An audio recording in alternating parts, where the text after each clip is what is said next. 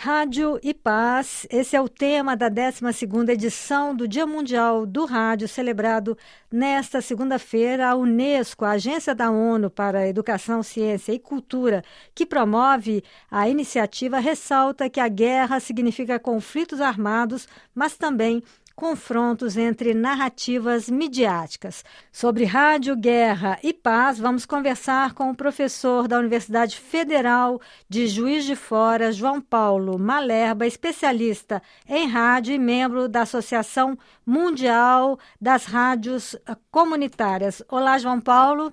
Bom dia, Adriana. Bom dia, ouvintes. João Paulo, desde a Segunda Guerra Mundial, o rádio teve um papel fundamental nos conflitos. Continua tendo esse papel, João Paulo?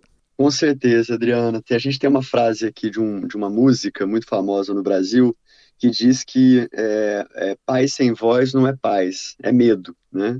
É, e algo que a gente percebe muito claramente desde a história, na verdade, das rádios comunitárias, das primeiras rádios comunitárias na América Latina, é o papel que elas desempenham justamente, primeiro, por essa perspectiva, né, de favorecer o direito humano à comunicação, de dar voz, e através dessa possibilidade de dar voz às minorias, ela é, acaba ajudando a promover é, a paz, né? A paz e a, e a justiça social. A simplicidade tecnológica do rádio, ela é muito importante em momentos é, é de conflito ou de crise é, é, por, por alguma questão social ou mesmo uma questão ambiental, né?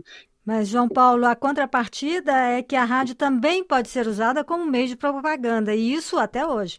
Sim, com certeza. É, propaganda, e daí a gente pode dizer tanto de uma, de uma propaganda é, é, política, né, é, quanto também é, propagar, na verdade, a demanda né, das comunidades. A Associação Mundial de Rádios Comunitárias defende um sentido de rádio comunitária é, independente, independente de qualquer governo, independente de qualquer partido político ou mesmo qualquer denominação religiosa. Mas a gente sabe que, na prática, infelizmente, por exemplo, no caso brasileiro, a gente tem é, um cenário muito misto, né? Que você tem rádios organicamente ligadas à comunidade, a movimentos sociais, mas também é, esse problema de rádios é, comunitárias que, é, por algum é, por, por, algum político ou por alguma denominação religiosa acaba sendo aparelhada. Né? Essa apropriação popular seria a forma de garantir essa independência e o pluralismo das rádios? A aproximação da comunidade é um elemento essencial para manter vivos os princípios da radiodifusão comunitária, mas a gente não pode perder de vista os aspectos mais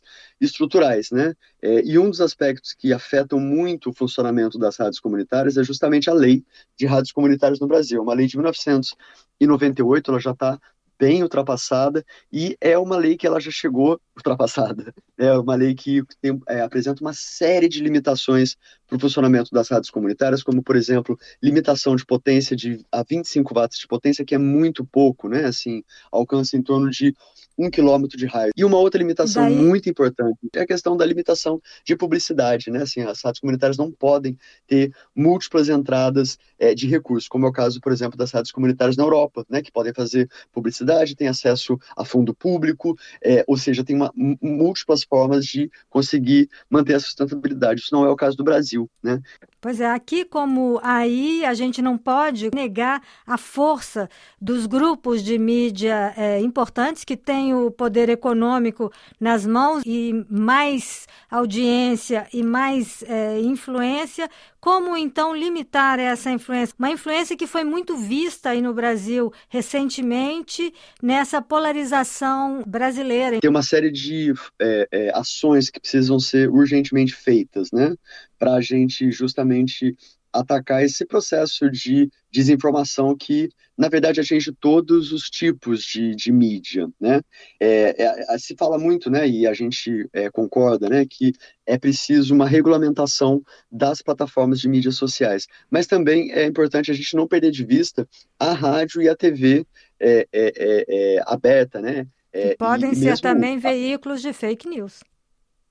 Exatamente, né? E para isso a gente precisa de fiscalização, né? A gente precisa de uma agência é, que fiscalize e que puna essas, essas, essas rádios, né? Essas rádios e TVs é, que disseminam é, desinformação. No caso das rádios comunitárias, é, o que a gente tem visto, Adriano, é justamente o contrário, né? A gente tem visto as rádios comunitárias como um antídoto muito importante no combate às fake news. Se você pega historicamente, as rádios comunitárias elas sempre desempenharam um papel muito importante de alfabetização midiática, justamente para poder conseguir distinguir o que, que é uma informação falsa do que é uma informação verdadeira, né? O que deve ser feito para que esse setor midiático brasileiro seja mais democrático e menos centralizador como ele é hoje em dia?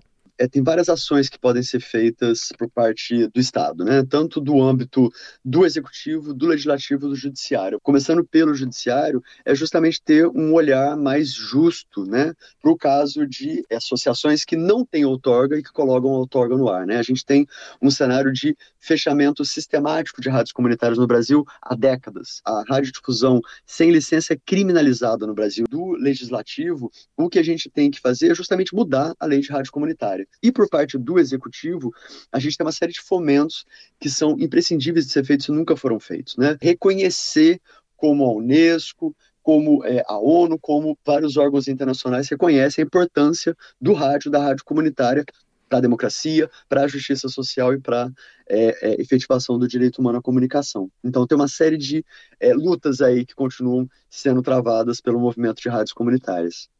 Para além da rádio comunitária, eh, João Paulo, necessitaria, seria necessário também uma modificação da legislação da radiodifusão em geral? No caso do Brasil, Adriana, a nossa lei de radiodifusão é de 1962, né? Eu acho que os nossos ouvintes aí vão ficar surpresos, mas é exatamente isso, né? A nossa lei, a lei que rege a radiodifusão no Brasil é uma lei anterior a, a, a, ao, ao, telefone celular, né? Então, assim, uma, um, uma medida urgente é modernizar toda a rádio, é, toda a lei de radiodifusão no Brasil, né? É, e na verdade não muda porque a gente sabe que tem uma série de interesses políticos envolvidos, né? Entra governo, sai governo, é, a gente vê essa lei absolutamente inalterada. E essa lei caduca do jeito que está. O problema é que justamente ela acaba favorecendo a concentração dos meios de comunicação como ele se passa no Brasil, né? Que você tem poucas famílias, poucas organizações que detêm aí é, é, a maior parte da propriedade dos meios de comunicação e também da audiência. A gente vê isso com, é, é com muito é, é, entende que isso é um risco muito grande é, para a democracia e impede justamente que as diferentes vozes, as diferentes minorias tenham espaço nas, nas múltiplas formas de comunicação hoje existente, rádio, TV, é, internet. Então, assim, uma modernização da legislação de radiodifusão no Brasil é também urgente. É, o rádio continua sendo utilizada, a frequência de rádio continua sendo utilizada como barganha política no Brasil.